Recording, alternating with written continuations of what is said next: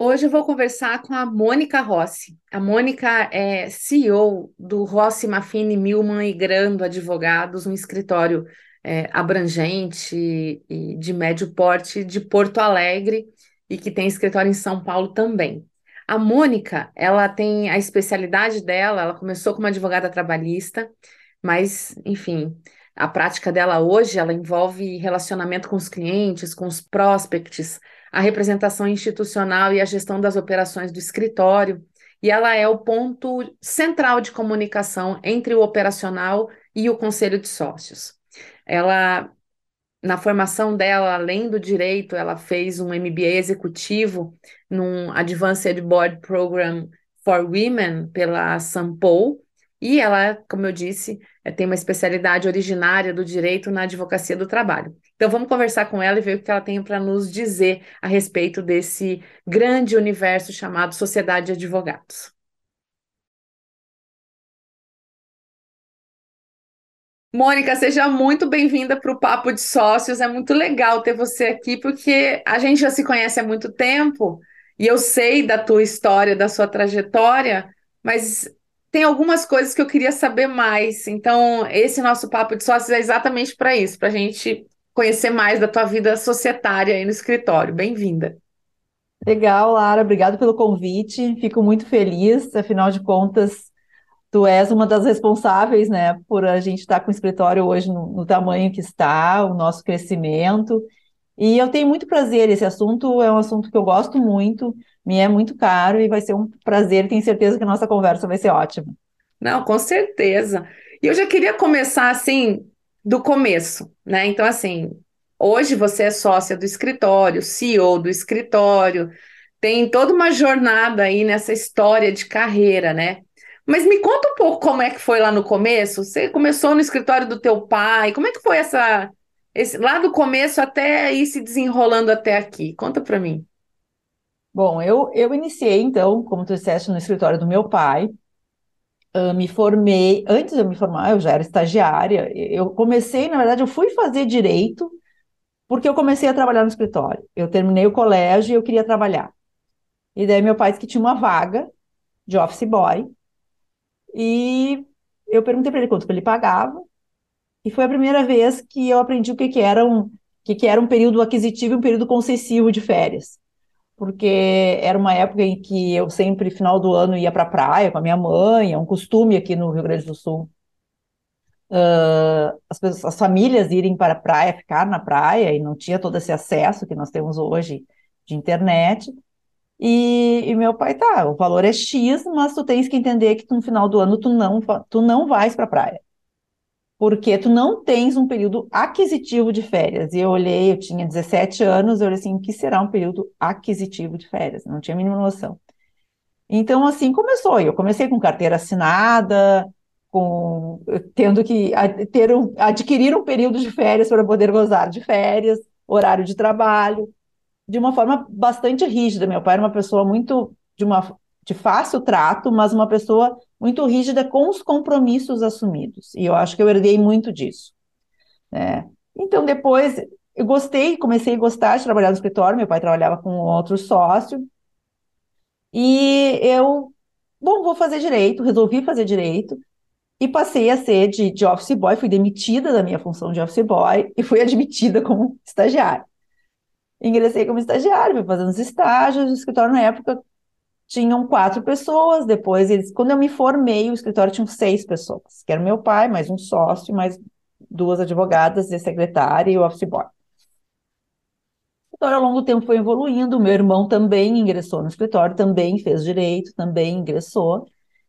E, e ao longo do tempo, nós sempre tivemos uma advocacia uh, exclusiva na época, trabalhista empresarial. Então, a gente sempre teve uma atuação em todo o Rio Grande do Sul, no Brasil inteiro, como um escritório uh, trabalhista empresarial. Passados os anos, uh, o meu irmão também trabalhando, nós chegamos à conclusão que nós tínhamos uma demanda muito grande de trabalho. Uhum. E, e, e não, nós não tínhamos como fazer, porque trabalhávamos só numa área. Então, nós fizemos uma fusão com o Rafael Maffini e com o, o Fábio Milman onde o nosso escritório passou, então, a iniciar uh, a atuar em outras áreas. Eu, um pouquinho antes, voltando um pouquinho, tu me perguntou como eu, eu iniciei a ser sócia. Foi muito fluido para mim, porque eu comecei a trabalhar, uh, me formei, já ingressei como sócia na, na, após a minha formatura, e, e, e assumindo as coisas do escritório aos poucos. Uma passagem muito interessante era que, na época, nós estamos falando de alguns anos atrás, né? Uh, não tínhamos todo esse sistema, sistemas de controle, computador funcionando, era manual mesmo o trabalho. E meu pai tinha uma pasta preta. Aquela pasta preta era onde ele recebiam as notas de expediente, que hoje a gente recebe online, na época a gente recebia físico, meu pai recebia aquelas notas de expediente e colocava numa pasta que tinha de A a Z ou de 1 a 30 física. E aquela pasta era a vida dele, onde ele ia, ele ia com aquela pasta, ele não largava aquela pasta para ninguém. E como eu era estagiária, eu fazia secretaria, então eu, ele me dava ah, cinco notificações, tu tem que ir lá buscar a sentença, tem que ver o despacho, tem que fazer não sei o quê. Chegava no escritório e me mandava de novo, porque não tinham visto todos. Eu disse, pô, mas que bagunça é essa? Por que, que não tem um negócio organizado, né, do dia? Daí, e eu pedi várias vezes para meu pai me dar pasta preta. E meu pai, não, pasta preta é uma coisa Sagrada. muito importante, não pode. E daí o grande, um dos grandes dias da minha vida foi quando, depois de tanto eu reclamar que eu achava desorganizada as coisas do escritório, o meu pai me deu a pasta preta. Ele que disse, acontecimento! Então, o que que tu vai fazer com a pasta preta? Daí eu Uh, tá, agora eu vou organizar. Só um pouquinho. Que horas chegam as notificações? Ah, as notificações chegam a tal hora. Por que, que as do outro dia? Não, tem que ter o dia certo. Então aí eu comecei a organizar. Foi o meu, meu primeiro, primeiro momento de gestão do escritório. E eu sempre gostei muito dessa área de gestão. Então fui, continuei, o, o, meu irmão entrou, nós fizemos essa, essa fusão com outros dois escritórios. Depois tivemos mais ingresso de um tributarista, que é o Felipe Grando depois ingressou para a área o Eugênio, depois o antes o Guilherme Barcelos, depois o Eugênio, e hoje nós somos o escritório full service. Uhum. Essa gestão que iniciou com assessoria, na verdade, a Lara quase foi a responsável por, não ter acontecido a fusão desses escritórios. Porque eu lembro bem quando uh, nós decidimos fazer a fusão e nos reunimos com o Fábio e com o Rafael, Uh, eu está super legal, acho bom, acho que o perfil fecha, mas nós temos que saber o que que nós vamos fazer na nossa fusão. Então, como ficam a divisão de despesas, processos antigos, processos novos, receitas entre nós, como nós vamos fazer, de que forma nós vamos dividir, como nós vamos gerir isso. E eu disse, ah, eu já conhecia a Lara, tinha feito alguns cursos com a Lara, porque sempre gostei muito dessa área. Eu disse, olha, eu sugiro uma consultora que eu conheço, Célia, a consultoria se chama Célia Bertozzi, isso lá em 2007, faz tempo, né? Vai fazer quase 20 anos. Nossa! Não mudou ah, nada. É, eu sugiro uh, a contratação dessa consultoria. Dele, ele está ótimo. Uh, vamos saber quanto custa. E quando eu falei quanto custava, eles queriam me matar. Tá louca. Chega uma mulher como sócia e já chega gastando. Daí, eu, bom, das duas, uma. Ou nós contratamos uma. Vocês têm outra sugestão? Não. Então, ótimo. Uh, ou nós contratamos uma cons a consultoria, ou eu, vocês façam a fusão vocês e eu, diz para meu irmão, faz a fusão com eles e eu vou fazer outra coisa. Porque não vai ser impossível gerir isso. É, são muitas informações, são muitos dados, e é um, um, olhar geral, e a gente não tem esse olhar, até porque tem um, tem um vício, não tem a formação para isso.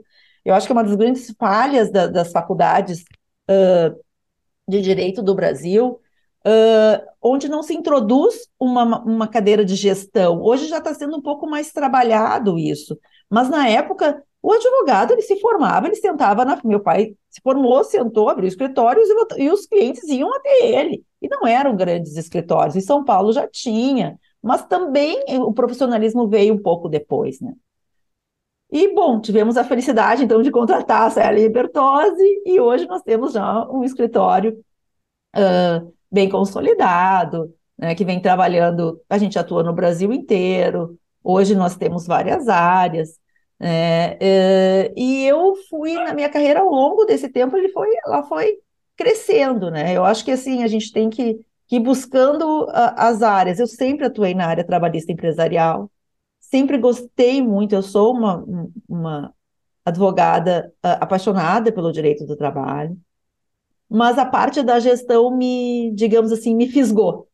Né? E o que eu acho muito interessante dessa história toda, que eu tenho, enfim, testemunhei, né, muitas coisas, principalmente ali naquele momento em que você sai de um escritório familiar, que é o que você construiu com teu pai, com teu irmão e dentro do que era possível de ser feito ali naquela. E que vocês já tinham crescido muito na época, né? Já tinha bastante trabalho. O escritório está o que hoje? Com quantos anos, Mônica, desde a fundação?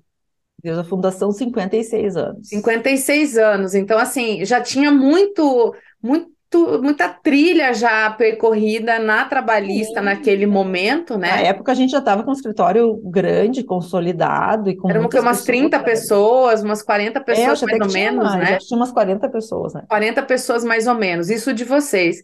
E esse primeiro movimento, né, de fazer a fusão com dois outros escritórios, a gente sabe o quanto que é complexo o movimento de você trazer três culturas né? Porque cada um estava no seu escritório, é, três culturas diferentes para entrar num uníssono de um quarto escritório, né? Porque o que aconteceu foi isso, não era nem o primeiro, nem o segundo, nem o terceiro, surgiu um quarto escritório com a soma de vocês. E esse foi realmente o primeiro movimento aí estratégico do escritório para permitir crescimento e ampliar aí a possibilidade dessa demanda reprimida que tinha com o cliente, com outras áreas e tudo mais, e fazer o potencial acontecer, né? E isso, logicamente, requer coragem dos sócios, né? Porque quem tem mais sócio tem patrão, né? Então vocês saem de um escritório familiar, pai, você, é, Benoni, enfim, ali, né? E de repente agora tem mais dois estranhos no ninho que tem que passar a se tornar meio que uma irmandade ali para funcionar bem, né? Eu acho muito interessante essas histórias, porque. É, e o quanto que a gestão ela é fundamental realmente para isso, porque se você não une coisas diferentes com critérios parecidos, né? Porque você tem que trazer para um mesmo critério, você acaba se batendo muito lá na frente, acaba abrindo muita margem para conflito, e aí não, não faz muito sentido, né? Naquela época, você é, tinha planejado o teu autodesenvolvimento, porque hoje você é CEO do escritório, hoje você ocupa uma posição que você não está mais atuando no direito do trabalho, apesar né, da tua paixão é, técnica originária lá como advogada.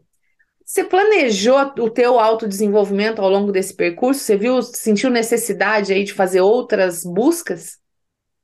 Uh, eu senti quando, antes da fusão mesmo, quando o escritório começou a, a, a tomar um corpo maior, né, e a gente tem um número maior de advogados no escritório, de, de, de, de apoio administrativo também, eu comecei a sentir a necessidade de buscar esse conhecimento na gestão. Né? Então, assim, como eu faço? O escritório não, não tinha, na verdade, a, a, a, bendita pasta preta, ela nada mais é do que uma pequena semente de uma controladoria. Né? Então, assim, a gente não tinha uh, um sistema de controladoria, a gente não tinha um sistema de gestão do financeiro, era, era aquela advocacia ainda que chegava, dividia, sobrava, não sobrava, não se tinha fundos de reserva. Né? Então, ao longo desse período, uh, eu comecei, eu iniciei uma trajetória de estudo de gestão paralela ao meu estudo jurídico mas eu não, eu não fiz um grande planejamento, digamos, eu quero um dia ser CEO do escritório. Eu não fiz isso. Isso foi acontecendo ao longo dos anos. Mas o mais importante, o que eu acho, é que eu nunca desperdicei nenhuma oportunidade. Eu acho que a oportunidade, quando ela aparece, a gente tem que aproveitar muito. Eu acho que esses são os grandes saltos da nossa vida. Então, eu, eu, eu marco os, os saltos da minha vida pelas oportunidades. Então, primeiro, nós tivemos a, ah, eu tive a oportunidade de iniciar num escritório familiar com um, um nome muito forte no mercado. Meu pai uh, sempre teve um, um, nome muito forte na, na advocacia trabalhista.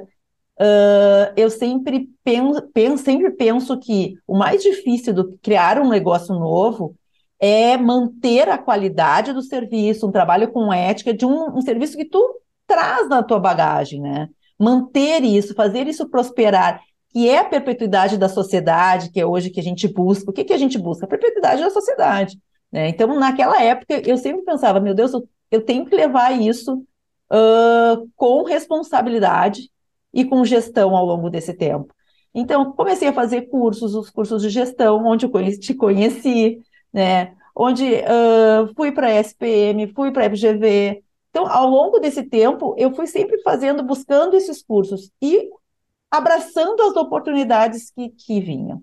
Uhum. Né? Isso eu acho que é o mais importante. Eu acho que às vezes a gente não enxerga a oportunidade, né? ou tem medo.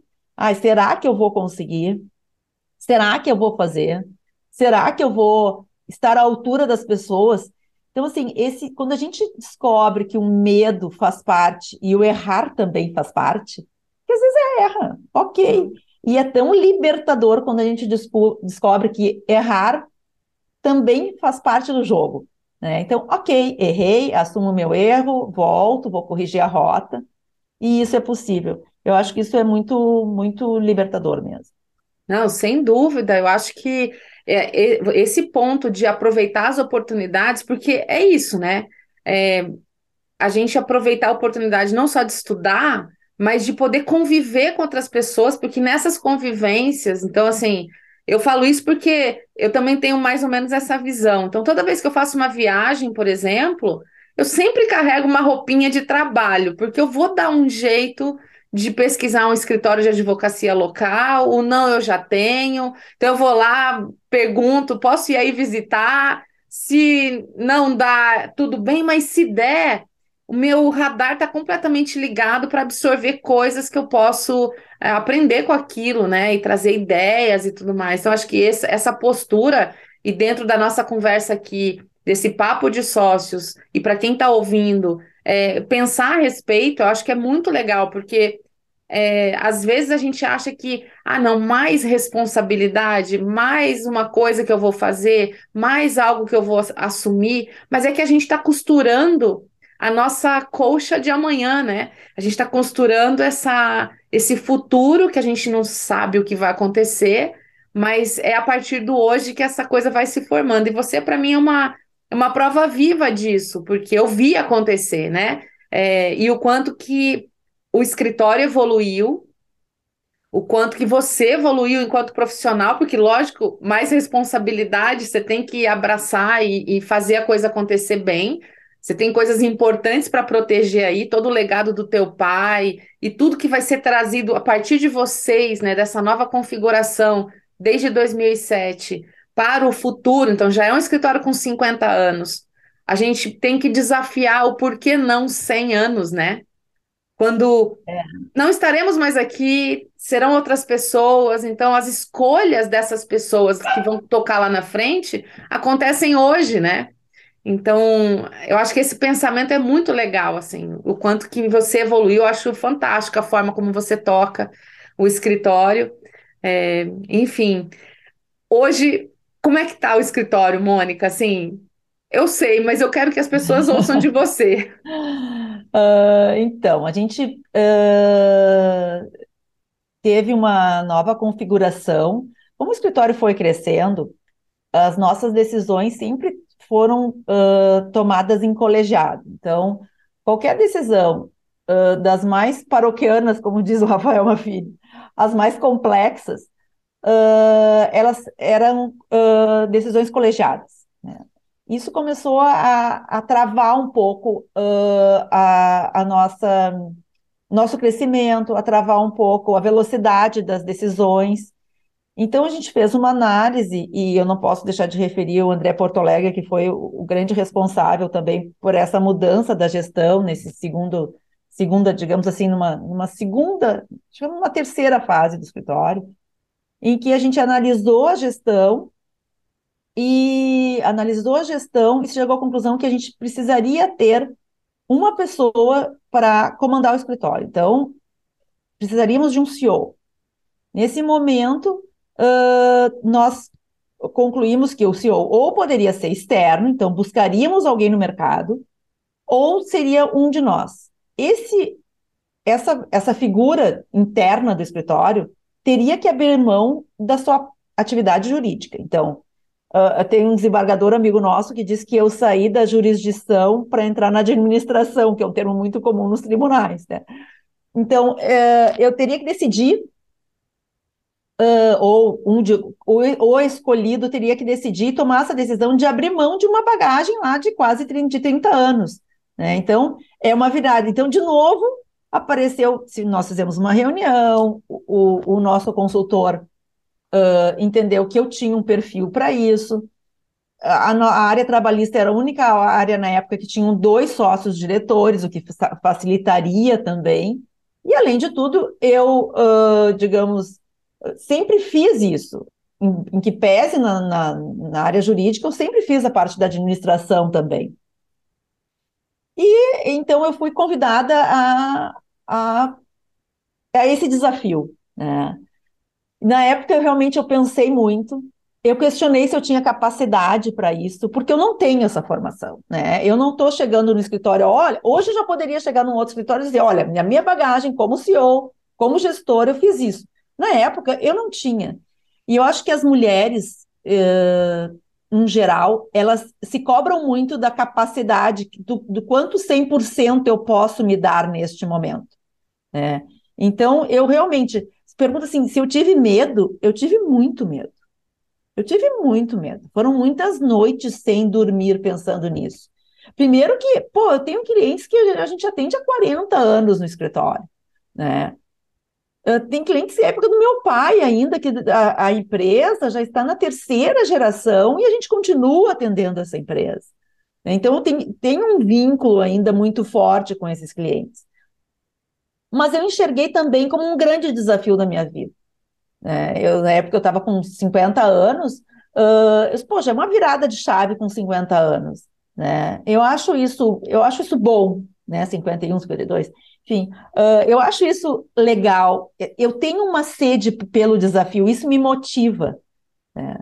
Então, comecei, só que eu assumi como CEO num ano de pandemia. Eu assumi em janeiro, em março tivemos a pandemia.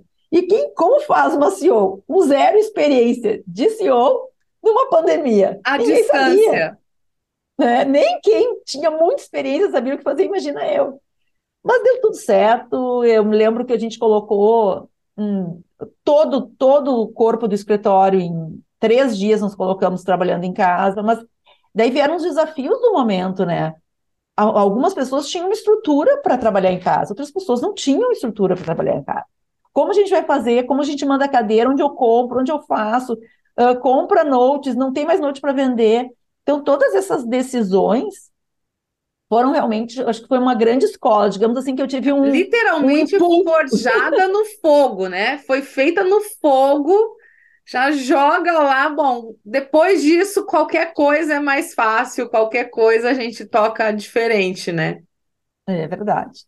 É, isso atrasaram alguns planos, assim, né? Algumas, alguns planos. Entre eles, a nossa, digamos, quinta fase, que agora, com a a Lara voltou ao escritório, né, para fazer nosso planejamento estratégico, que está ficando muito legal, uh, em que a gente vai uh, dar, um, dar um passo bastante grande para o escritório. Eu acho que o profissionalismo da gestão, que já, já era uma gestão profissional, mas agora eu acho que a gente está aprimorando isso, porque eu acho que não tem término isso. Né? Essa, esse aprimoramento da gestão, ele é permanente. Eu uhum. costumo dizer uma coisa assim, que a gente vai trabalhando por platôs. Então tem um momento do escritório, então quando teu pai começou lá atrás, que vocês estavam jovens ainda no comecinho da carreira, né? É, a necessidade de gestão era uma, então você tem que fazer aquele, aquele platô acontecer bem, e a pasta preta era o que funcionava para aquele momento. E tudo bem, e tá tudo certo, era uma gestão, como você falou. Mas no momento em que você tem alguns desafios a mais, então cresce o escritório, aumenta o volume de cliente, aumenta o volume de publicação, aumenta, enfim, você tem que forçar a subir para o próximo platô.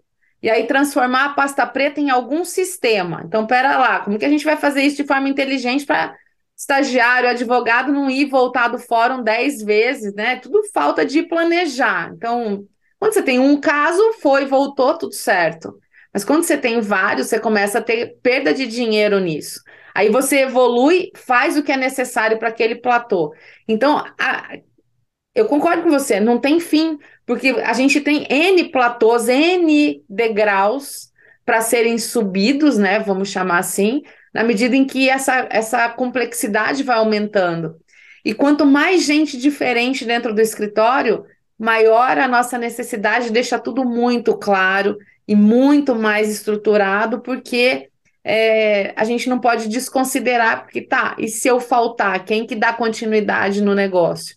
Quem que dá continuidade na história? Se as regras estiverem meio ainda frágeis, você tem um problema lá na frente. Então, é ato de amor ao escritório e fazendo, né, esses elevando a gestão e falando, tá, qual o próximo desafio, o que, que a gente vai ter que encarar. E isso é muito bacana de perceber, né, na, nessa linha do tempo, assim como as coisas vão acontecendo. É muito, muito legal.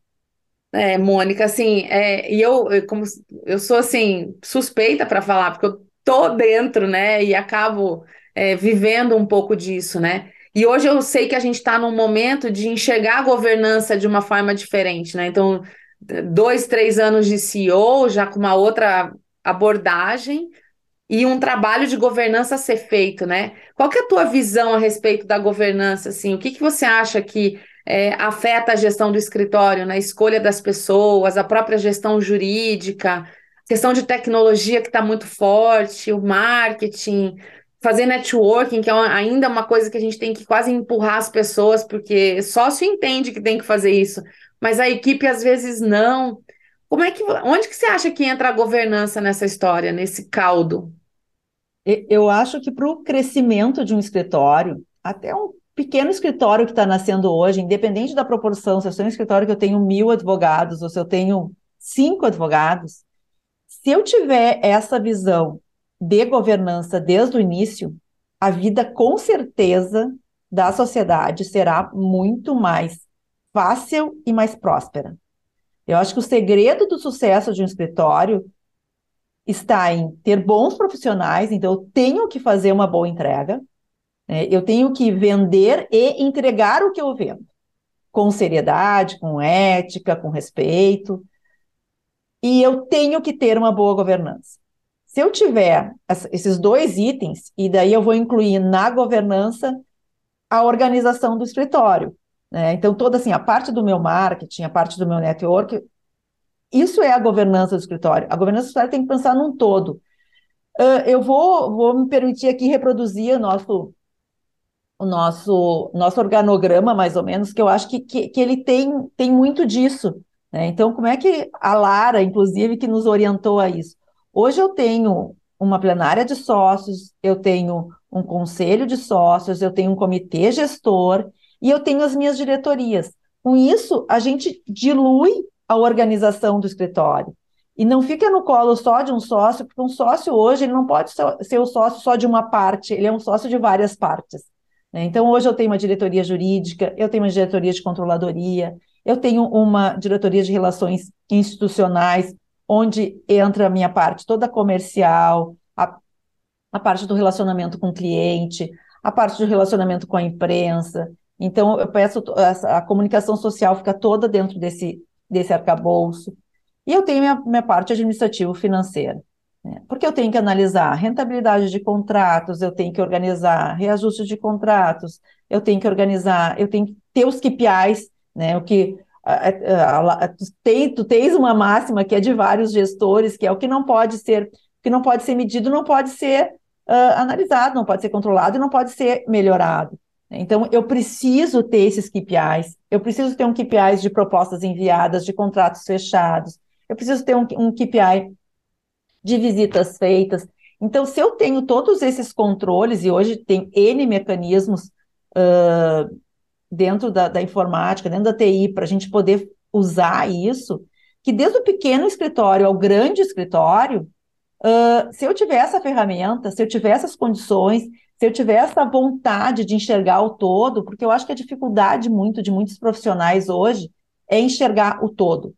Né? Se eu enxergar o todo, eu vou conseguir. E a governança é a que vai orquestrar isso. É quem coordena tudo isso.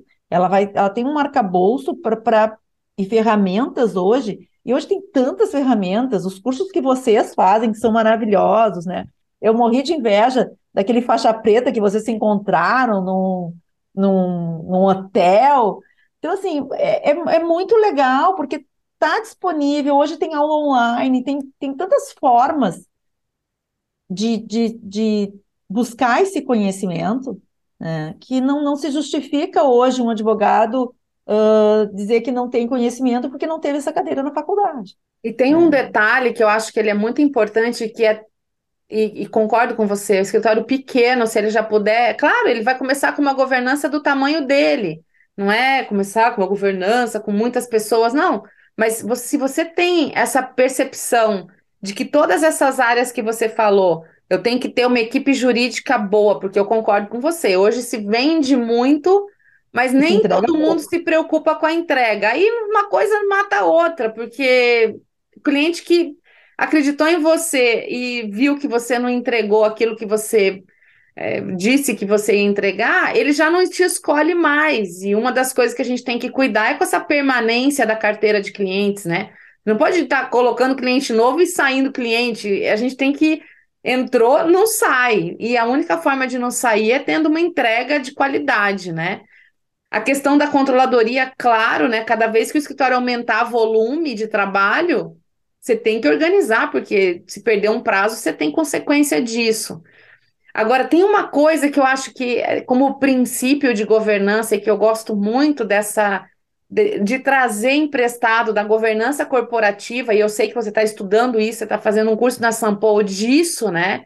E o quanto que é maravilhoso a gente poder falar assim: isso não é só o mundo das empresas que estão na bolsa de valores, a gente pode pegar princípios e trazer para o nosso escritório.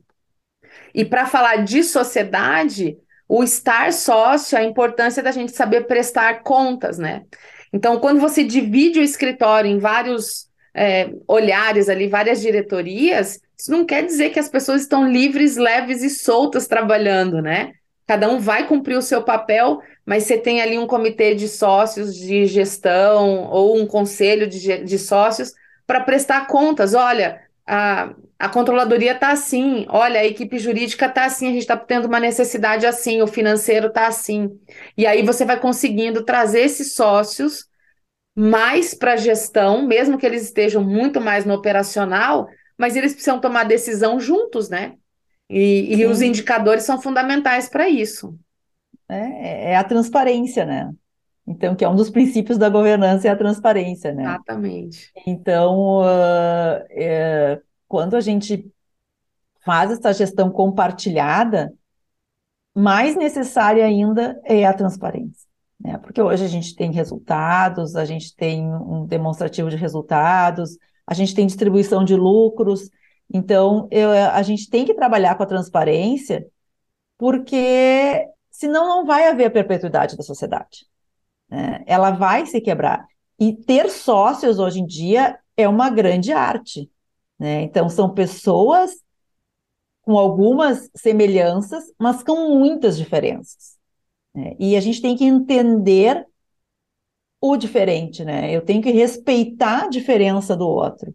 E é uma arte saber conviver com sócios, né? É mais difícil que ter um casamento, porque no casamento tu, hoje em dia a gente encontra em poucas horas. O sócio a gente está o dia inteiro, a gente está discutindo de dinheiro, a gente está discutindo gestão, a gente está discutindo relacionamentos, né? Então é uma grande arte. E se eu não tiver, eu acho que são, eu, eu elegeria duas, duas palavras para mim para um sucesso de uma sociedade, que eu acho que é transparência e respeito.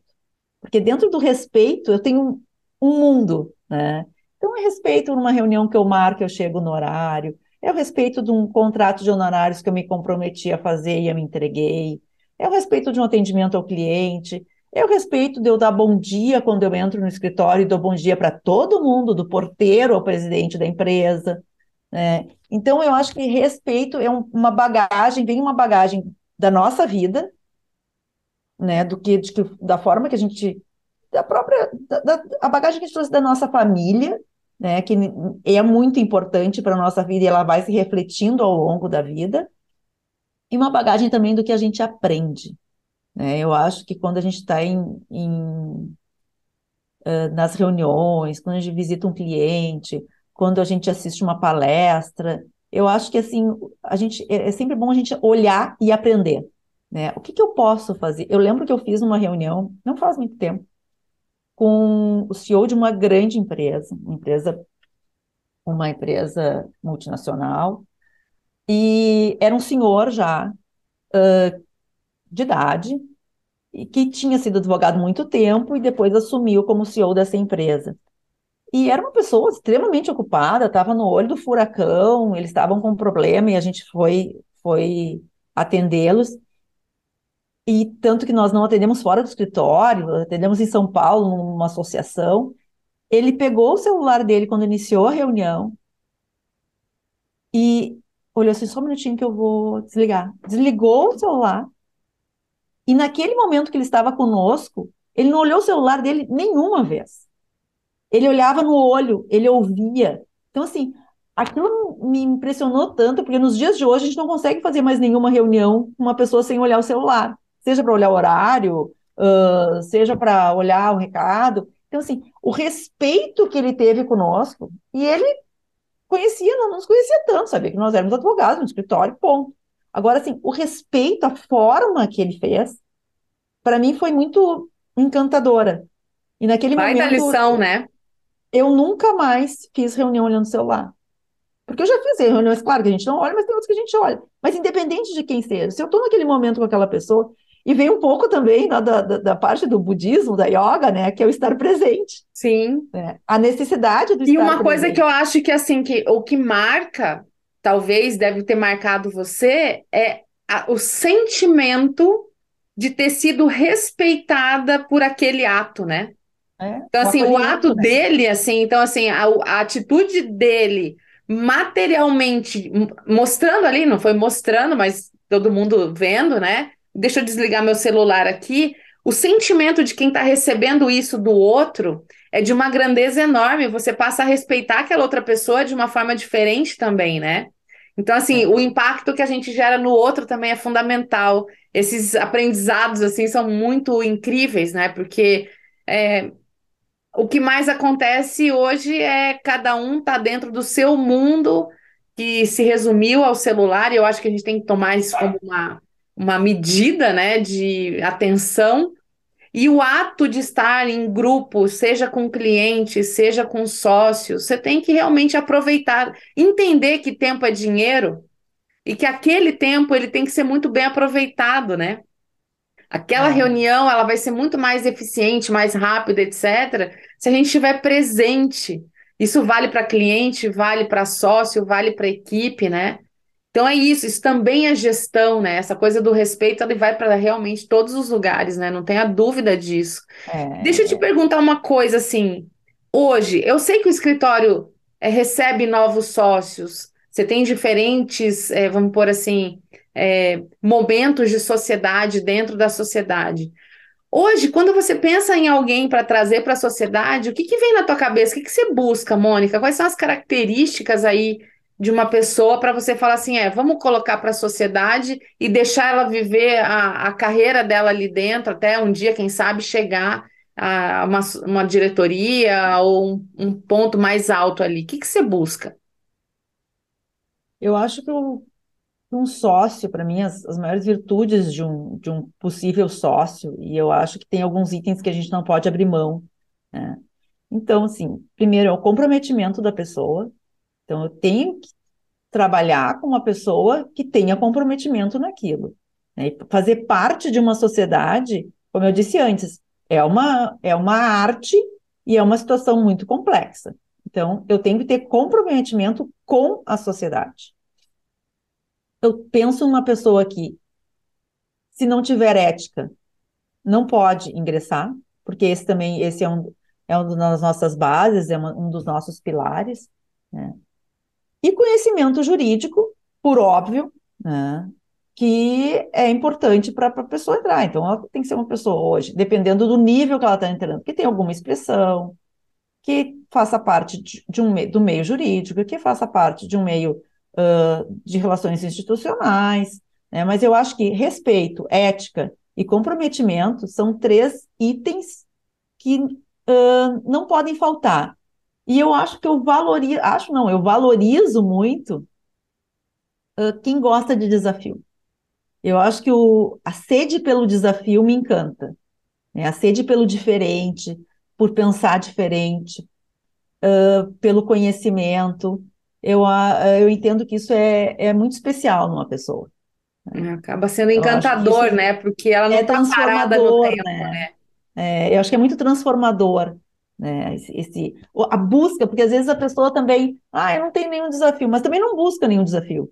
Né? Eu tive agora, quando ingressei nesse curso na São Paulo, que é um curso de formação de conselheiros, foi um desafio lá. E foi um curso que, na verdade, eu não fui buscar esse curso, mas eu me convidaram, me ofereceram uma oportunidade, e eu disse para o meu marido assim, que, que, imagina um curso, um ano e meio, o último módulo é na China, sabe? A, a, a, é um curso só para mulheres, então é um curso muito high level.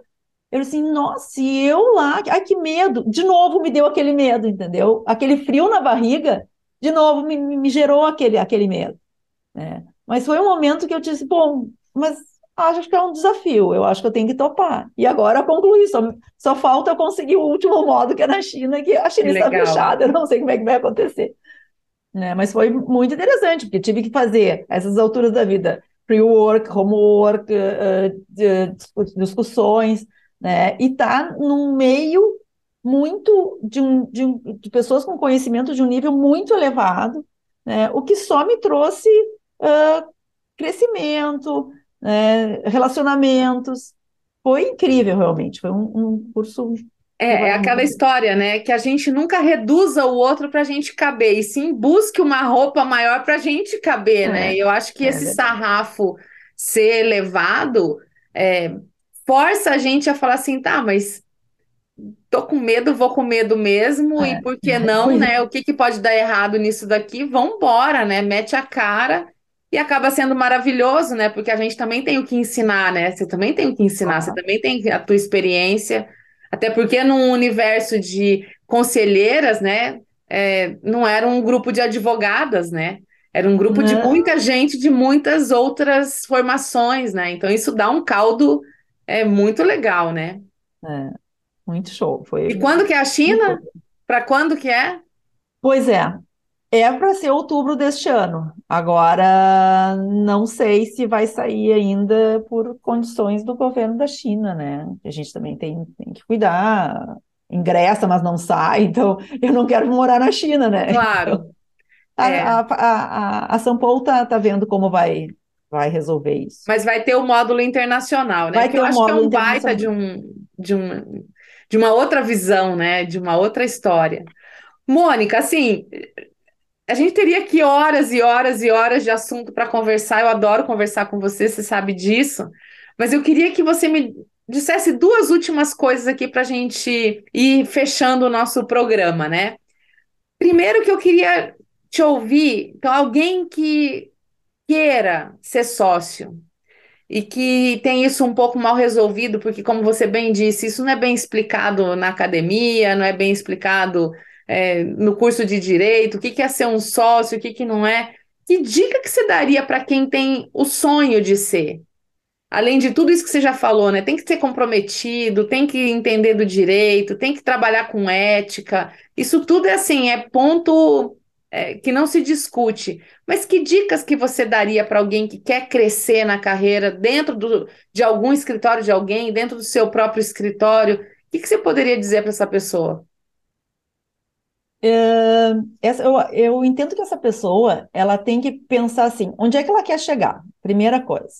Onde é que eu quero chegar? Eu quero que eu posso ser um advogado que não quero chegar a ser sócio, eu posso ser um advogado uh, que eu vou parar para ir para academia, dar aula, né? Mas para me transformar efetivamente em sócio, eu acho que tem que saber uh, qual a tua linha, onde, onde tu quer chegar e traçar uma meta para isso.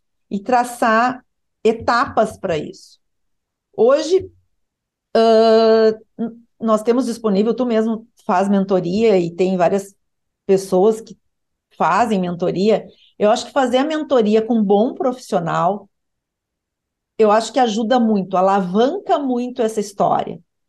Porque orienta, uh, trabalha a questão da capacidade da pessoa, uh, trabalha a questão de eu, o que, que eu vou estudar? Eu vou fazer um MBA, eu vou fazer gestão, o que, que eu gosto mais? Então, assim, eu acho que às vezes, como naquela fase ali do pré-vestibular, digamos assim, que a gente não sabe muito bem o que, que vai fazer e dá uma insegurança se eu não tenho, um, enfim, um, uma vocação definida, eu acho que também nesse período é importante ter essa organização, ter essa mentoria. Eu acho que essa mentoria hoje ajuda muito a forma de fazer. Eu acho que a pessoa tem que pensar, para ser sócio, ele tem que pensar que ele tem dois itens que são fundamentais. O conhecimento jurídico, né, que ele já traz uma bagagem, mas que é um lifelong learning, né, não adianta.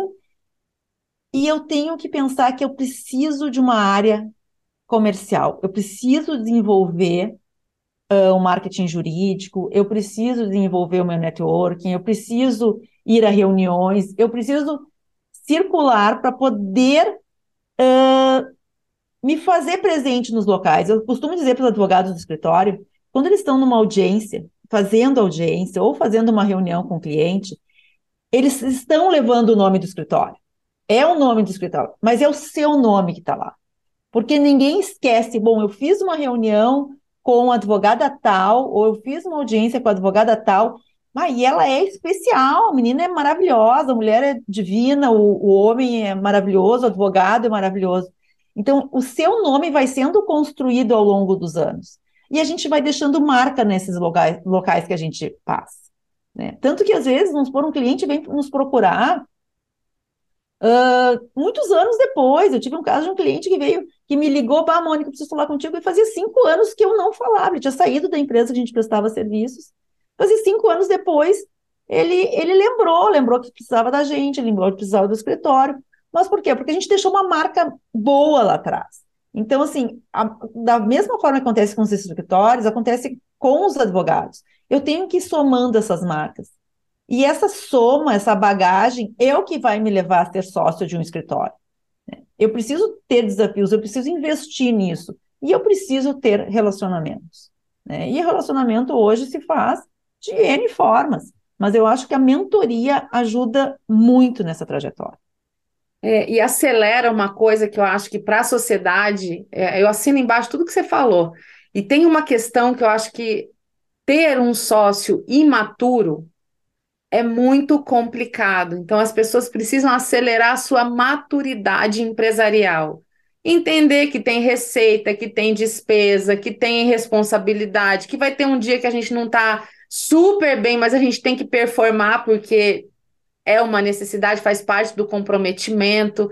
É você ter essa maturidade de não ser criança num ambiente onde você precisa ser adulto, que a sociedade precisa de adultos na sala, né? Precisa de adultos em volta da mesa é, para tomar decisões importantes que afetam a vida de outras pessoas, de cliente, de equipe e todo mundo que está no meio, né?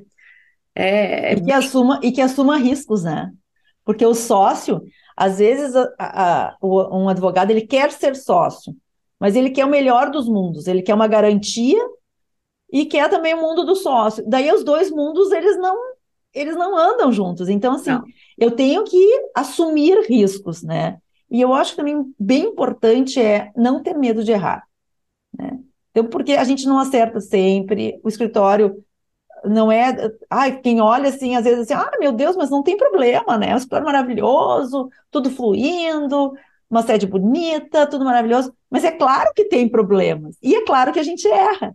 Então, o sócio tem que, tem que saber e, e, tem que aprender com aquele erro. Eu sempre brinco no escritório assim: deu errado, tal coisa aconteceu errado. Ótimo, muito bem, vamos consertar.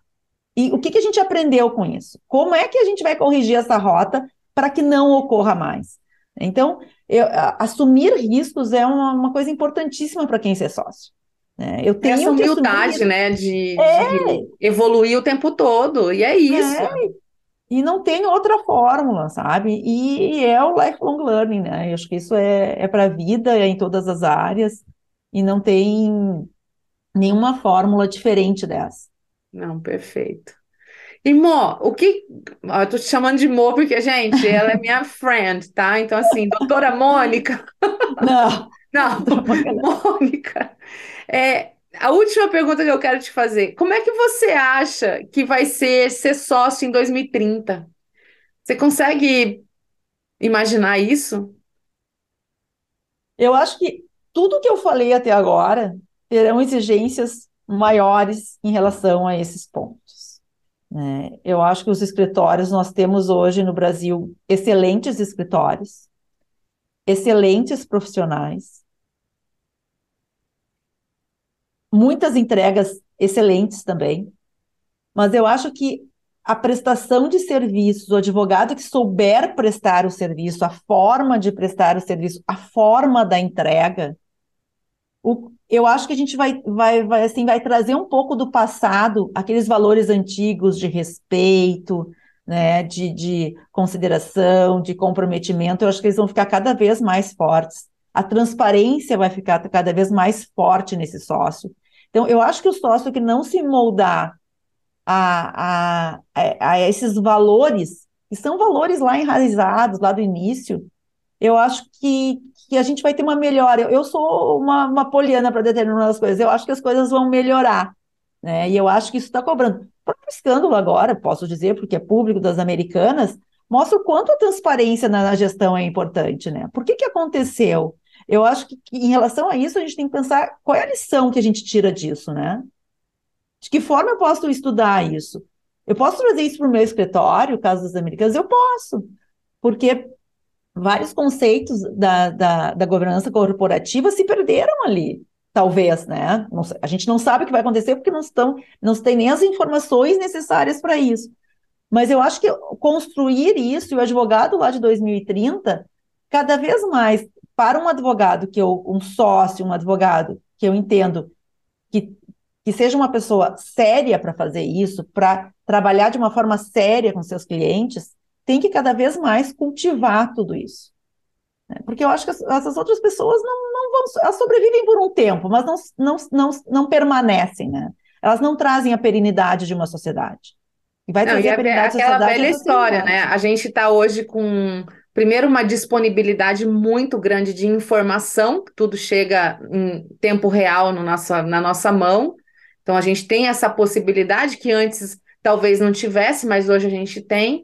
E eu sempre ouvi muito assim da minha avó, né? A gente na vida a gente, a gente pode aprender pelo amor e pela dor. Então, quando você olha um caso das lojas americanas, tudo isso que aconteceu, você pode aprender para não deixar a dor entrar no teu escritório numa situação similar, similar ou de erros é, de gestão ou de governança que podem. Imagina, né? É, é uma fratura exposta, é tudo que está acontecendo com a companhia, né? Então, imagina a dor disso, né? De investidores, de é, diretoria, de conselho, enfim, é uma bomba atômica numa empresa é super sólida, atômica. né? Super sólida. Sim, história, né? Então, eu, é, tudo isso eu acho que traz um aprendizado que é a necessidade da gente trazer a governança corporativa para dentro de um escritório, um conselho de sócios, né? Um conselho independente. Escritórios maiores já têm conselhos independentes, então um conselho independente. Uh, e a transparência. Eu acho que a transparência é essencial dentro de qualquer corporação, dentro do escritório, mais ainda, né? Sem dúvida. Ficaria aqui horas e horas falando. Quero te agradecer muito por você ter aceito o meu convite, porque a ideia é a gente poder contagiar é, essa advocacia brasileira das boas práticas de gestão, das boas práticas de visão a respeito do escritório, da questão da governança, do quanto que a gente pode emprestar tantos conceitos importantes de, enfim, empresas tradicionais e trazer e, e aplicar no nosso escritório. Então, eu quero te agradecer, porque para mim você materializa isso. a tua busca, a tua evolução, e, e é sempre muito bom falar com você, eu aprendo demais, né? E eu queria, assim, para fechar, como a gente está num mundo virtual, digital, se você quiser deixar os contatos do escritório no Instagram, no LinkedIn, para quem estiver ouvindo, seguir a Rossi Mafio Milman e Grando é, para ver o que está acontecendo. O seu pessoal, se você quiser também, fica à vontade, Mônica, diz para nós aí.